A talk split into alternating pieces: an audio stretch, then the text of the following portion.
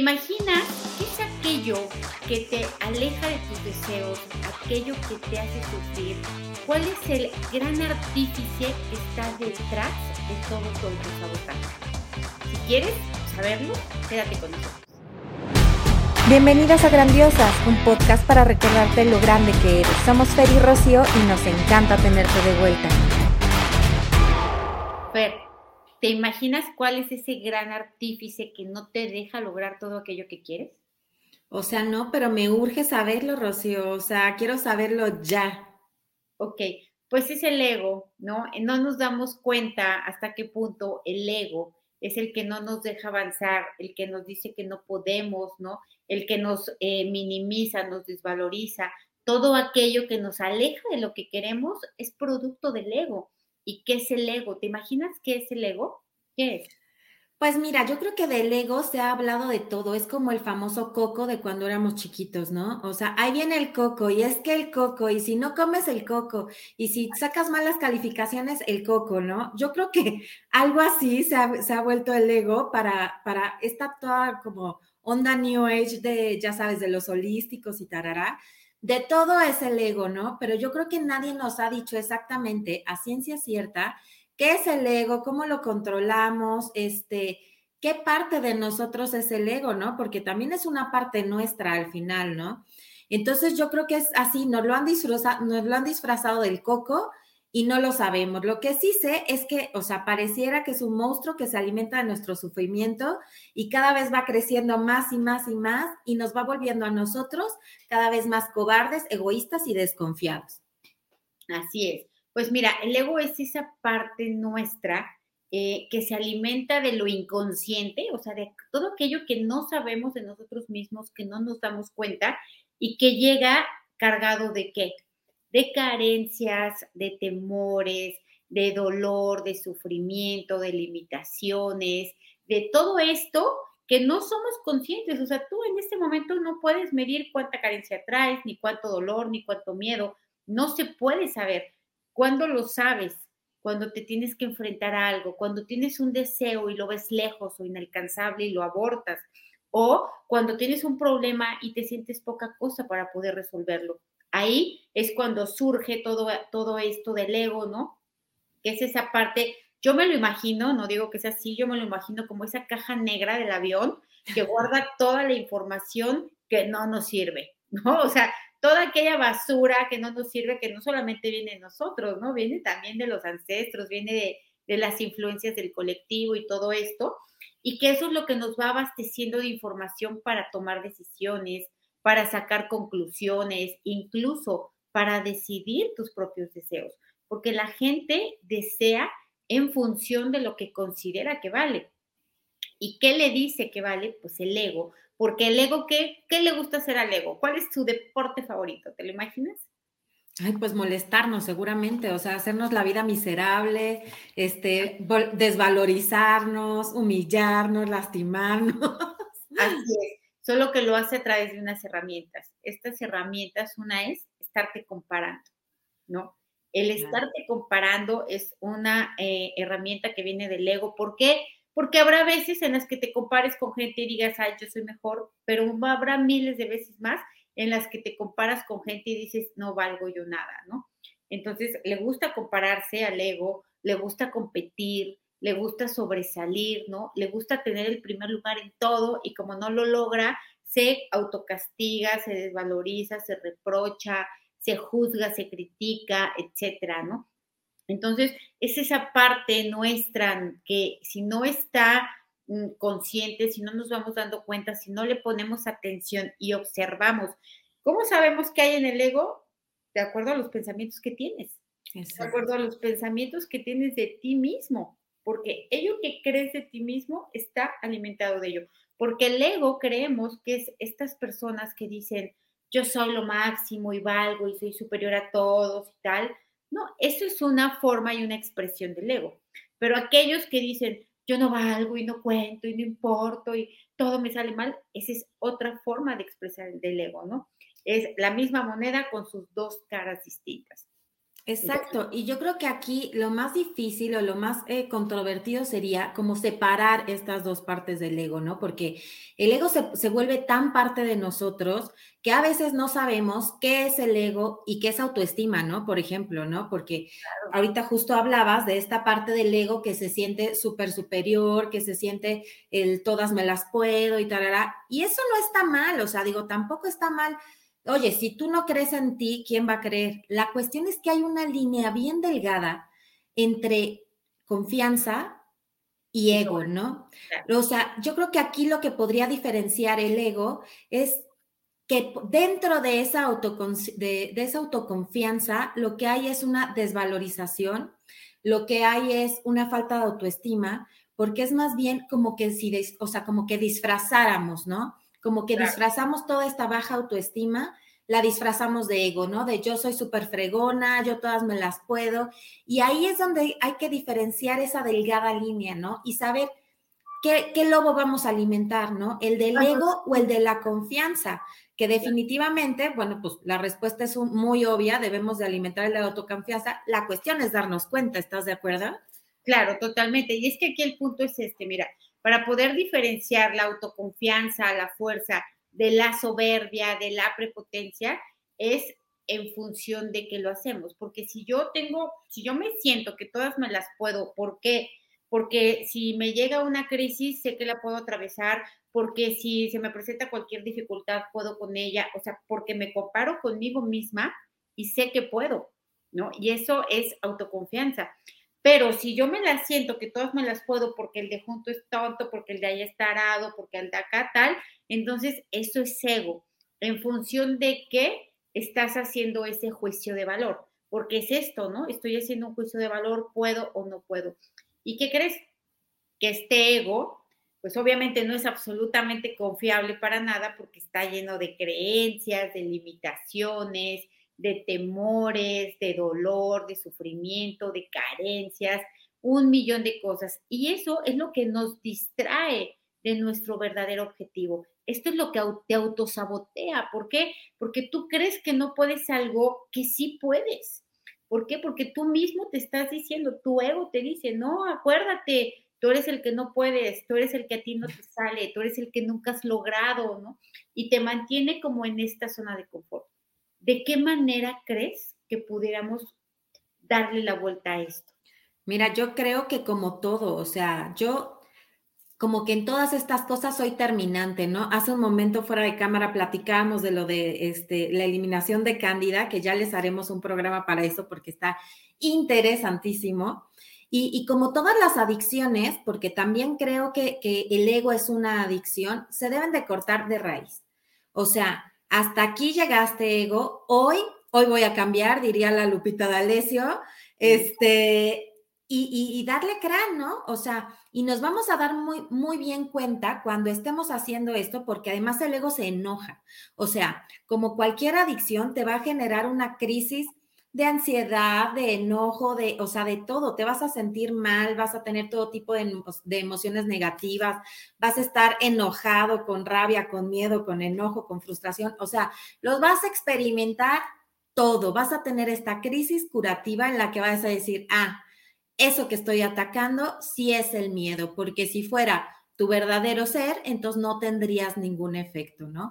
Así te vas a dar cuenta que todo lo que estuviste eh, como mostrando, era una máscara para mostrar al exterior, ¿no? Y, desalimentando al ego, quitándole su alimento, ¿qué vamos a hacer? Pues vamos a tener más fuerza para alimentar, pues, nuestra verdadera autoestima, nuestro verdadero ser y darle más poder a esta parte de nosotros. Claro, finalmente, mira, todo el ego, ¿cuál es su mayor fuerza? ¿Cuál es em, eh, aquello que lo empodera? Es la inconsciencia el no darme cuenta que estoy pensando, que estoy decidiendo, que estoy queriendo, que estoy temiendo, que estoy sufriendo. Cuando tú le pones atención a tus pensamientos, a tus conclusiones, ¿no? ¿Por qué deseo lo que deseo, ¿no? ¿Por qué deseo un carro pequeño en lugar de uno más grande? ¿O por qué deseo un viaje aquí cerquita en lugar de algo más complicado? ¿Por qué? o sea, que me empiece yo a dar cuenta, ¿no? De cómo se manifiesta en mí la limitación, el miedo, la carencia, etcétera. Entonces, para poder desarmar al ego, una es hacernos absolutamente conscientes de nosotros, ¿no? Para ello es estarnos observando, estarnos preguntando por qué pienso lo que pienso, por qué siento lo que siento, por qué quiero lo que quiero, ¿no? ¿Por qué no quiero más? ¿Por qué pido esto? O por qué eh, si yo pido algo y quiero algo me siento culpable, me da remordimiento, ¿por qué, no? Cuando nos damos cuenta de esto es cuando dices, qué tontería, ¿cómo es posible que yo viera la vida de esta manera? ¿Por qué la veías así, aún siendo ridículo de esta manera?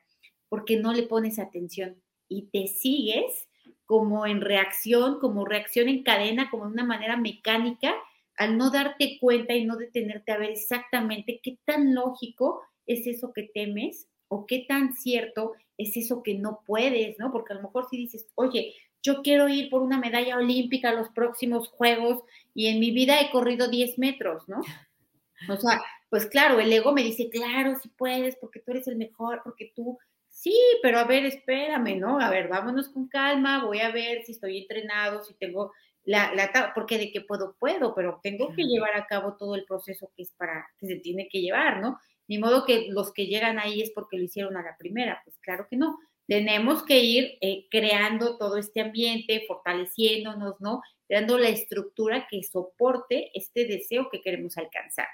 Si no lo hacemos de esta medida con conciencia, con observación, dándonos cuenta, pues por eso luego nos ponemos también deseos inalcanzables y empiezas con que nunca puedo, nunca me sale, todo lo que quiero es al revés y tal.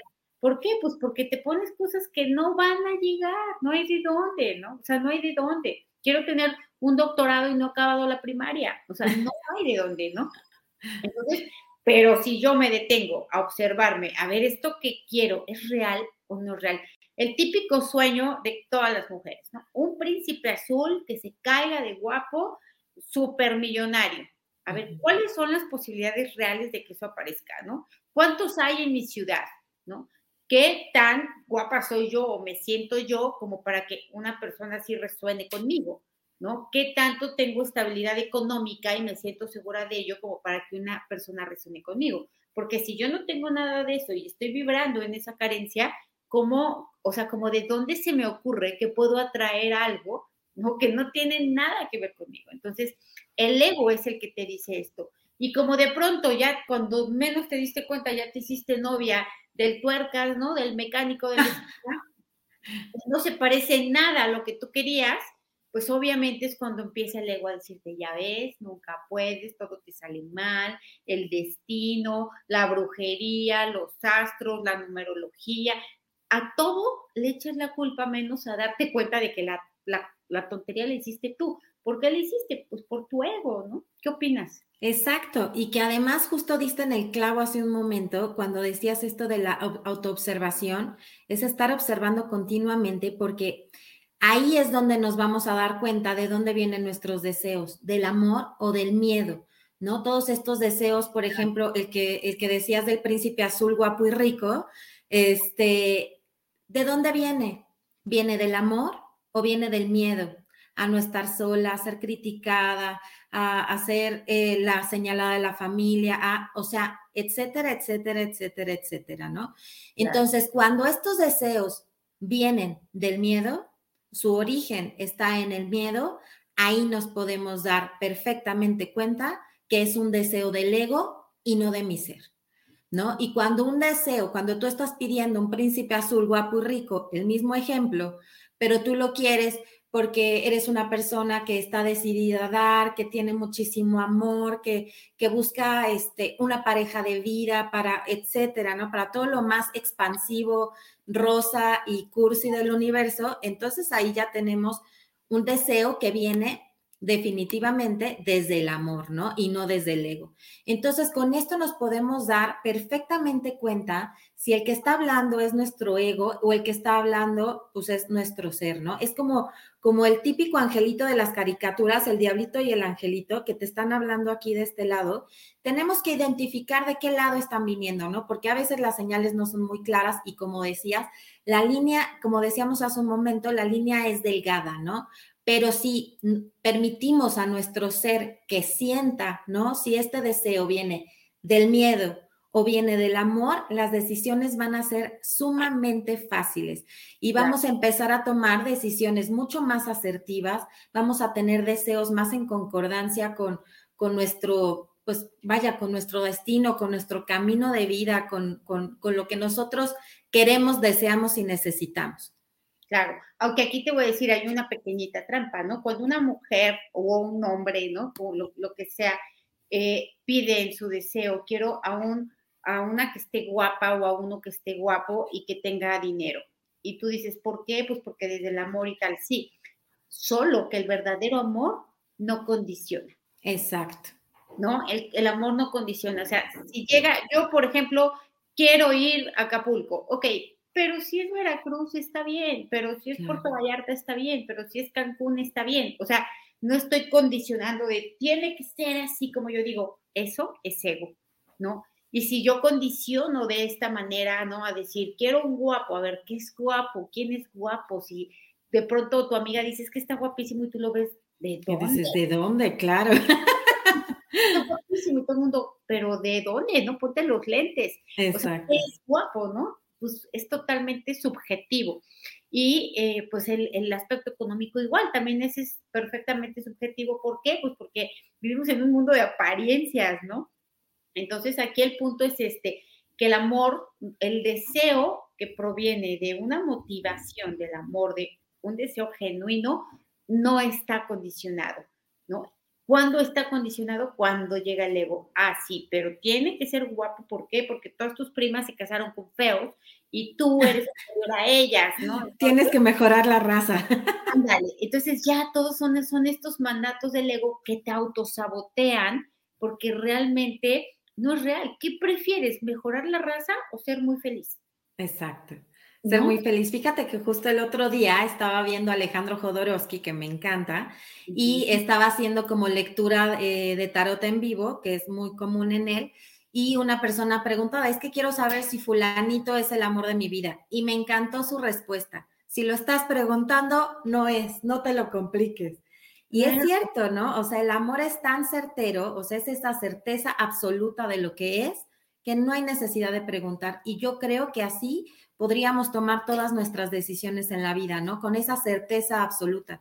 Si uno tiene que estar dudando, preguntando, etcétera, pues definitivamente no es, ¿no? No solo en el amor, sino en el trabajo, sino en, en, tu carrera, en tu profesión, en lo que crees que te gusta hacer y a lo mejor a la hora de, de preguntártelo, pues estás dudando, entonces no es tampoco, ¿no? Yo creo que todo esto es de irte conectando con tu ser interior eliminar todas las culpas, las exigencias, el perfeccionismo, esa necesidad además que tenemos de, ganar, de tener razón, etcétera, tratarlos de, como una dieta, ¿no? Irlos quitando poquito a poquito de, de nuestra dieta diaria, autoobservándonos y empezarnos a dar cuenta de, la belleza que hay en la vida, ¿no? Vamos a darle a nuestro ser, a nuestro verdadero ser, estos regalos de observar la abundancia en la naturaleza, la abundancia en nuestro cuerpo, la abundancia en, nuestra vida, ¿no? Porque a veces, eh, pues todo esto no lo vemos por estar como, como haciendo todo lo, lo que alimenta el ego, ¿no? Volvemos a lo mismo. Claro, exactamente. Y me encanta este consejo que das porque realmente parte de nosotros, ¿no? Este ego es parte de nuestra personalidad. Todos, todos tenemos carencias, temores, eh, creencias, influencias, todos, pues sí, si no ya seríamos Jesús, ya estaríamos caminando sobre agua, ya estaríamos haciendo otras cosas. Mientras no lo hagamos, todos estamos en el mismo camino, ¿no?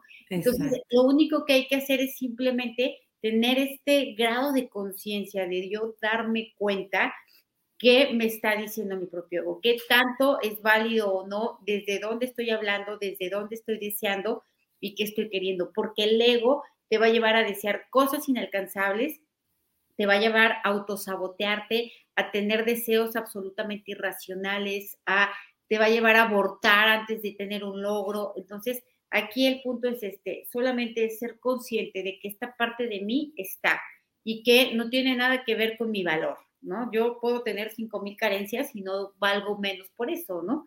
Eh, y puedo tener temores y mi valor no se disminuye por ello, porque pues por así somos todos, ¿no?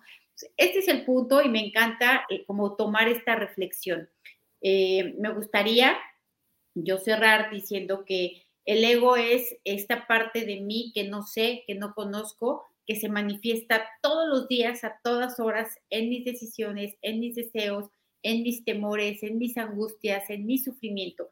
Y si yo no lo veo, se va a seguir manifestando de la misma manera hasta que me voltee y diga, ah, ya entendí, ¿no? Y cuando yo lo empiece a ver, va, se va a desarmar, se va a desintegrar todo ese coco del que hablabas al principio, te vas a dar cuenta que lo creaste tú misma y que ni siquiera era cierto. Exacto. Y, nada más me gustaría cerrar con esta como analogía de lo que siempre dicen, eh, un dicho muy popular aquí, que al enemigo hay que tenerlo cerca, a los amigos cerca y al enemigo mucho más cerca.